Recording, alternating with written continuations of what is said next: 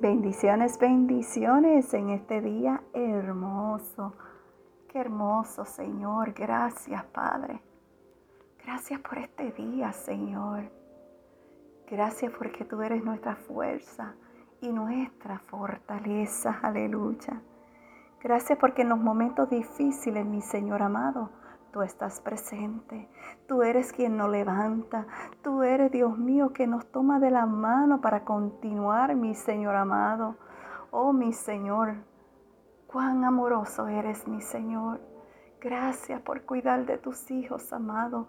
Aquellos que aún en los momentos difíciles te siguen. Señor Jesús, en obediencia, Padre. Gracias, Padre, una vez más por el aliento de vida. Gracias, mi Señor, por dejarnos ver un día más. En tu dulce nombre, mi Rey amado, hemos orado. Amén. Aleluya, qué hermoso volver a comenzar otra semana más. Amén. Y el gracias a nuestro Padre Celestial. El tema de hoy es el camino no será fácil. Y si vamos a la palabra de Dios en Nehemías capítulo 6, versículo 9, la palabra de nuestro Señor Jesucristo dice así, pues ellos trataban de asustarnos, pensando que no desanimaremos y que no llevaríamos, ¿sabes qué? A cabo la obra, pero yo puse aún mayor empeño. El camino no será fácil, no. Ser íntegro no nos pone todo color de rosa. Muchos mueren, ¿verdad? Por ser fieles al Señor y no negar su fe. Aleluya. Muchos sufren persecuciones. Por ello que seguir al Señor es una decisión solo para valiente.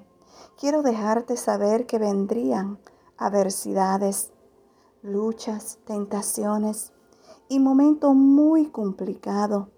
Pero no debemos rendirnos, no, debemos dar un poco más de esfuerzo, caminar la milla o las millas extra, pero el Señor nos dará fortaleza para vencer. ¿Sabe? Nehemías se encontraba en un momento complicado la reconstrucción no fue fácil. El ambiente era hostil y los enemigos esperando cualquier oportunidad para tomar ventaja. Pero no se dejó derrotar, no, no tiró la toalla, aunque no la pasó tan bien. Se esforzó. La contrariedad le sirvió de inspiración para trabajar más fuerte, confiar mucho más en Dios y terminar la reconstrucción de la ciudad. ¿Sabes? Tomemos unos minutos para pedirle al Señor que nos dé fuerza para continuar el camino, dándole toda la gloria al Señor. ¿Sabe? Quiero que recuerde algo no te asuste, no te desanime, no te rindas, no te des por vencido, ni des marcha atrás por nada del mundo. Cuando ya no puedas más, ¿sabes qué? Aférrate a las manos del Señor y pronto vencerá.